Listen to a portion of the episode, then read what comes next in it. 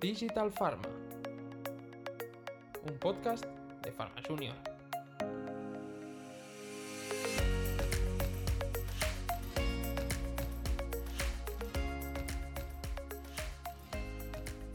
Hola a todos, soy Ingrid Pino y estáis escuchando un episodio más de Digital Pharma. Hoy no tenemos con nosotros a nuestra compañera Adriana por motivos personales, pero como siempre tenemos aquí a Albert. Hola Albert, ¿qué tal estás? Hola Ingrid, ¿qué tal? Y a nuestro compañero Pablo, que ya lo conocisteis en el episodio anterior. Hola Pablo, ¿tú qué tal? Pues nada, disfrutando de otra oportunidad, así que súper contento.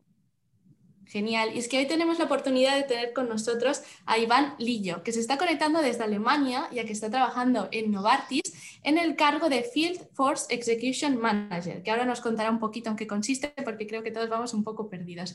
Así que bienvenido, Iván. Pues muchas gracias. Eh, la verdad es que estoy muy contento de, participar, de unirme a la lista de participantes que, he tenido la oportunidad de escuchar los anteriores podcasts y, esto pues a ver si, si puedo aportar. Genial, el placer es nuestro, Iván. Antes de empezar a indagar en tu trayectoria, déjame preguntarte, eh, ¿con qué palabras, con qué dos palabras te definirías? Em, la verdad, yo creo que me defino como optimista y adaptable. Optimista y adaptable. Una buena lección. Ahora empezaremos a indagar. Así que sin más dilación voy a dar paso a mi compañero Pablo. Hola Iván, espero que, estés muy bien. Me han gustado las dos palabras porque yo me considero súper optimista, o sea que estamos en el mismo barco. Y bueno, pues para empezar con el tema de las preguntas, eh, quería ver si nos podías hacer un pequeño resumen de tu experiencia en el mundo farma y así pues te, conocemos un poco más, ¿no? Bien, eh, yo entré en el mundo farma uniéndome a Novartis en 2014, tras varios años en otro sector, y lo hice como trainee y esto supuso un, relativo paso atrás. ¿eh? Y digo relativo porque sentía que la única variable que de alguna manera había empeorado, ¿no? había dado un paso atrás, eh, era la económica. ¿no? Nunca había sido trainee y ahora lo estaba siendo y no tan joven. Eh, pero bueno, tenía la ilusión y el optimismo de, que era un esfuerzo a realizar a corto plazo y bueno, para, para mejorar a, largo. Fue un paso atrás para dar dos hacia adelante, ¿no? como, como podríamos decir. Y tras, tras estos años iniciales y habiendo participado en proyectos tan apasionantes como es el lanzamiento de, de productos, eh, especialmente en una Big Pharma como Novartis, pues me apetecía tener una visión más global. Eh, saber cómo interactúan todas las áreas o, o la mayoría de departamentos Em, bueno, como digo yo, siempre es como una especie de ojo de halcón, haciendo el símil con el, con el tenis. Y, esto es mucho más sencillo obtenerlo en una, en una, compañía de menor tamaño. Para ello dejé Novartis y fueron dos años y medio eh, entre Alexion y Chiesi que me dieron esta perspectiva.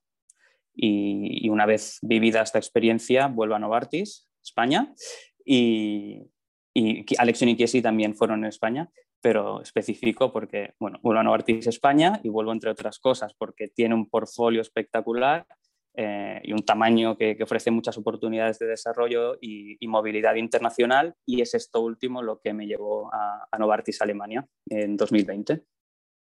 Pues la verdad que es súper interesante y al final creo que es clave lo que dices, ¿no? A veces empezar por training, dar dos, un paso hacia atrás para dar dos hacia adelante es el camino a seguir. Y bueno, pues ahora para hacer la entrevista un poco más distendida, ¿no? Siempre nos gusta eh, seguir con la, con la, siguiente pregunta, que es, eh, en todos estos años en, en la industria, eh, cuéntanos, ¿has tenido algún momento de esos de tierra, trágame? Ah, a ver, no tengo una anécdota que pueda superar alguna de las que he escuchado en podcasts anteriores, ¿vale? Pero, pero sí destacaría una, y es una llamada con un proveedor en la que a mí y a un compañero nos entró tal ataque de risa que es que era imposible parar, o sea, no podíamos continuar hablando y, hablo de varios minutos, ¿eh? no de 30 segundos, una pausa, no, o sea, hablo de minutos con otro chico, eh, con el proveedor al otro lado del teléfono esperando a que se nos pasara y bueno, al final obviamente pudimos retomarla, pedimos disculpas em, y todo fue correcto, es decir, había cierta confianza y no, no supuso ningún inconveniente.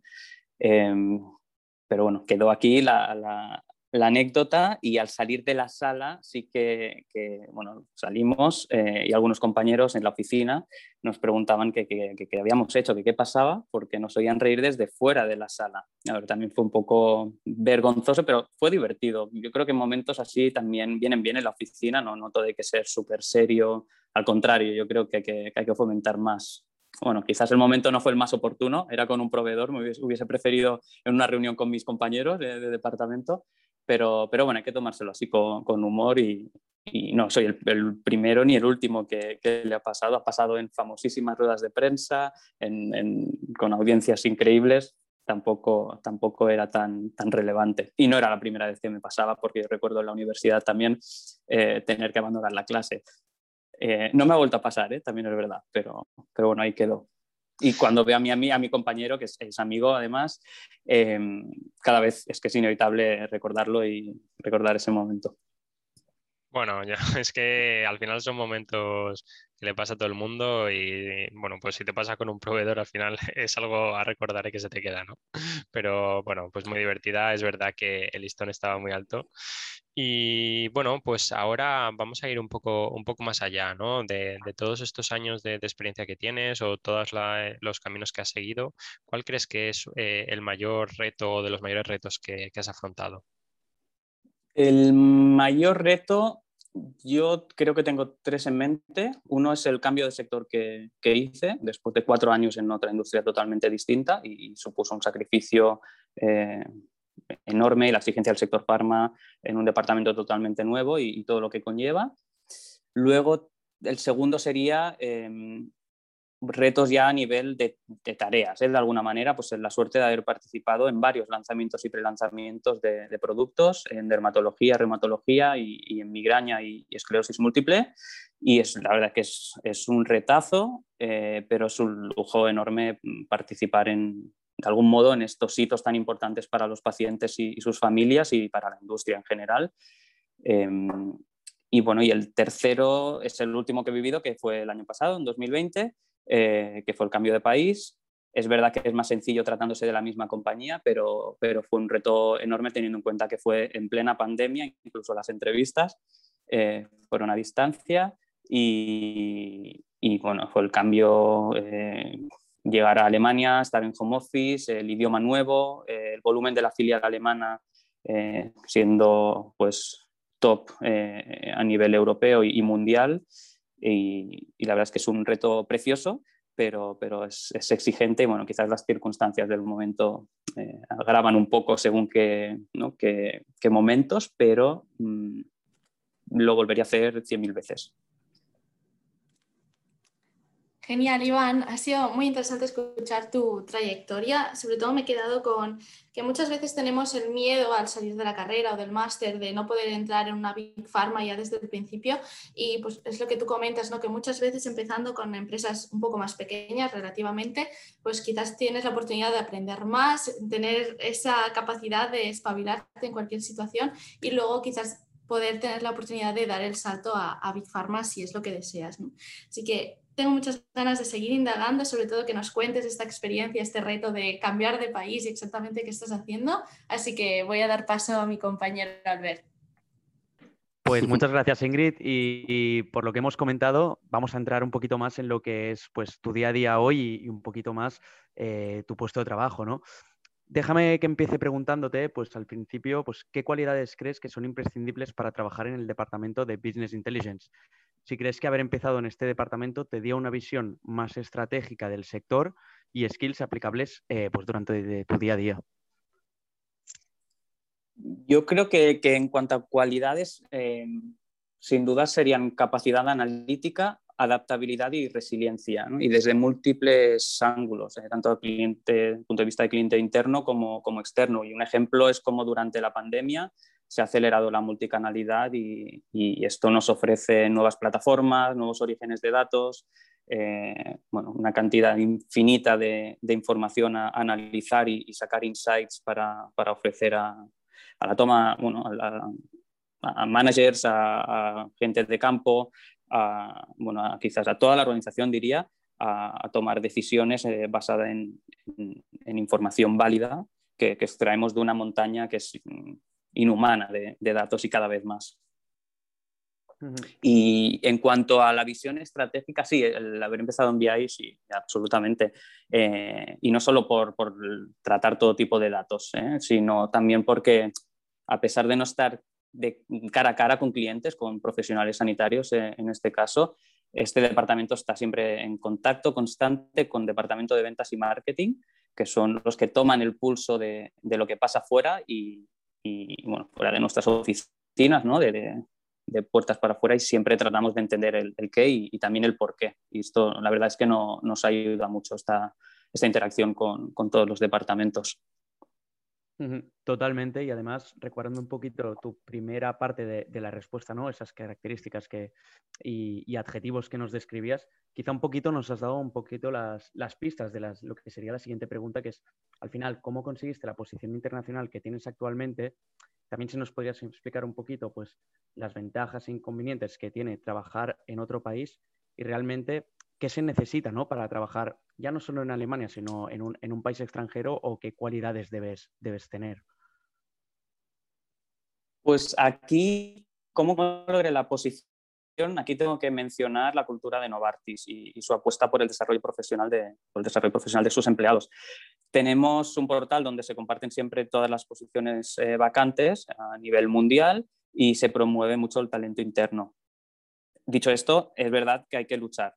Cada uno tiene que luchar por su, por su futuro, por su desarrollo. Es verdad que tenemos guías en, el departamento de personas, nuestros managers, nuestros compañeros, cualquier apoyo que tengamos en la organización, pero aquí hay que buscarse un poco la vida. Y, yo lo hice. ¿eh? Yo, yo empecé, mi proceso empezó eh, buscando por, por Teams compañeros de Alemania con los cuales no había hablado nunca.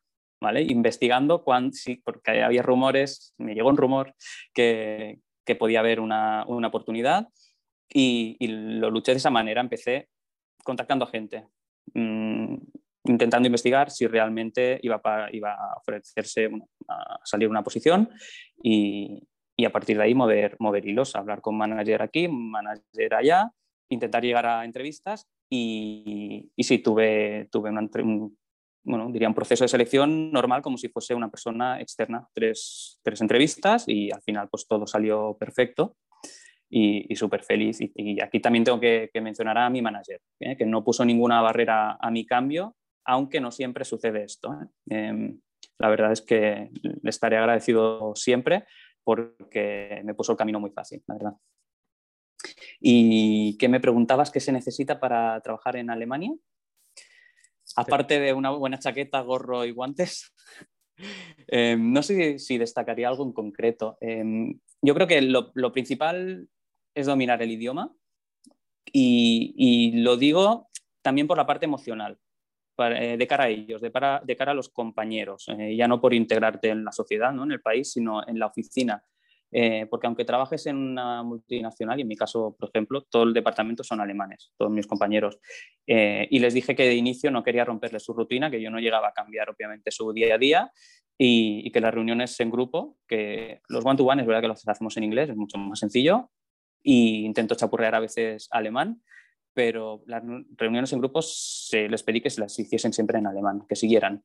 Obviamente eso me fuerza a acelerar el aprendizaje y, y si no entiendo nada, pues se dirigen a mí en inglés, obviamente, pero, pero esto sería un, punto a destacar también a nivel emocional, ¿eh? el, idioma. Eh, quizás sí añadiría adaptarse a cierta rigidez, ¿no? que no es un tema súper destacable, pero, pero sí, que, sí que lo he encontrado de alguna manera pero es básicamente por las dimensiones de, todas o de muchas organizaciones aquí en el país, ¿no? por el tamaño de, por, ya solo por población, ¿no? ya las organizaciones pues, son, son grandes ya de por sí. Y bueno, y un tópico, pues ser muy estructurado en todo, planificar y sobre todo pensar de manera bastante secuencial. ¿eh? Después del 1 viene el 2, luego el 3 y aquí sí que eh, a modo de anécdota, sí que me han me he querido ir al 2 y al 3 en haber cerrado el 1 y me han hecho volver al 1 ¿eh? en, en, alguna ocasión, pero, pero bueno, al final te, te, adaptas y acabas pensando, pensando bastante como ellos. Y en cuanto a ventajas, eh, a ver, la verdad es un salto de calidad a nivel de currículum, es innegable pero por, bueno, por, aprender nuevos mercados, en mi caso de una dimensión pues, muy superior en el sector farmacéutico, pero, pero bueno, también te permite ver otras maneras de hacer y aprendes muchísimo, aportas cosas importadas desde España de alguna manera eh, y creo que debemos creérnoslo y valorar un poco más lo que hacemos. ¿no? En, mi caso, el tratarse de la misma compañía me facilitó mucho la vida ¿eh? y, la, y, la, colaboración entre filiales y ambas se benefician. Eh, hoy, por ejemplo, he tenido una, una, reunión para compartir cómo se hace un tema concreto de, de incentivos en, en, Alemania para compartirlo con, con España. ¿no? Pues, pues bueno, esto también facilita esto, la colaboración entre filiales y, el beneficio eh, mutuo. Y, y, bueno, cabe decir también que estoy en pleno enamoramiento y creo que solo puedo hablar de cosas buenas de la experiencia, ¿eh? pero, pero bueno, en cuanto a inconvenientes, seguramente, mm, bueno, solo encuentro no estar cerca de la familia y amigos y, bueno, y por supuesto la comida. Y a nivel laboral, eh, es que es todo bastante más parecido a España de lo que nos imaginamos, ¿eh? pero quizás, bueno, tema horarios, que en mi caso yo ya llevaba horarios bastante europeos en Barcelona, eh, pero bueno, eso para mí no, no, es un inconveniente, pero sí que entiendo que para muchísima gente lo es porque así me lo han, amigos míos, y compañeros también, que, bueno, pues quizás son de otros horarios y, bueno, como también decía antes, es quizás la rigidez para la toma de decisiones y realizar cambios. Así que quizás puede ser un inconveniente al que hay que adaptarse. Hmm. Un poquito de, toda tu respuesta, ¿no? Pues me quedo al final con el tema de que en Alemania, pues el tópico, ¿no? Eh, no es por nada, sino porque realmente es cierto y lo has oído en tus, en tus propias carnes. Y además también, con la segunda cosa que me quedaría es, déjame y permíteme que te añada un tercer adjetivo, ¿no? De los cuales hayas, habías dicho al principio, que al final es proactivo. O sea, cada cosa que explicabas, eh, desde escribir a gente en Alemania, eh, a tener contactos fuera de la empresa a través del deporte, como, oye, ser como un punto de conexión con la franquicia España-Alemania, todos son puntos proactivos y en los cuales, pues, un adjetivo que creo que también te ha ayudado mucho ¿no? a, tirar muy hacia adelante y, avanzar en, todos, en todos tus proyectos. Entonces, bueno, viendo un poquito toda ya tu trayectoria, tanto antes del sector farma como dentro, eh, nuestra última pregunta, y siempre hacemos la misma, es ¿qué consejo le darías a tu yo de hace unos años que se encontraba entrando en el sector farma? Como si te vieras ahora mismo. Ay, pues eh, honestamente no creo que pueda dar muchísimos consejos, pero pero yo, como es a mí yo de hace unos años, me voy a permitir el lujo, eh, y le diría que sea generoso en, general, en, generoso en sus esfuerzos, en hacer ciertos sacrificios, ¿no? con sentido común, obviamente. Ser generoso con uno mismo, pero también con, con los compañeros y, ¿por qué no?, con la, con la organización en, sí. ¿eh? seguramente, y yo no soy muy profundo con, con estas cosas, ¿eh? más bien al contrario, pero será más fácil que, que esto, que ser generoso te traiga cosas buenas en el futuro que, no habiéndolo sido, definitivamente. Qué bien, Iván, pues muchísimas gracias. Me ha encantado el último consejo de ser generoso, no solo en la vida laboral, yo creo que lo podemos aplicar en nuestro día a día y en cualquier sentido. Y también me he quedado con el hecho de que empezaste a contactar ¿no? vía Teams con tus compañeros de, Alemania en este caso. Y es que muchas veces eh, nos cerramos a nuestro departamento, a la gente con la que interactuamos más. Y nosotros desde Pharma Junior siempre intentamos fomentar ¿no? este networking, este abrirse al mundo, ser proactivo, como te decía Albert y, empezar a moverse, porque al final las oportunidades no se generan, te las generas tú con tu motivación y tus ganas de, pues eso, de ser generoso, como decías tú, en todos los sentidos. Así que ha sido un verdadero placer, creo que hemos aprendido muchísimo, ha sido muy inspirador y muchísimas gracias de nuevo. Gracias a vosotros, cualquier cosa que, que podáis necesitar, eh, contad conmigo, por supuesto. Muchísimas gracias, Iván. Muchísimas gracias.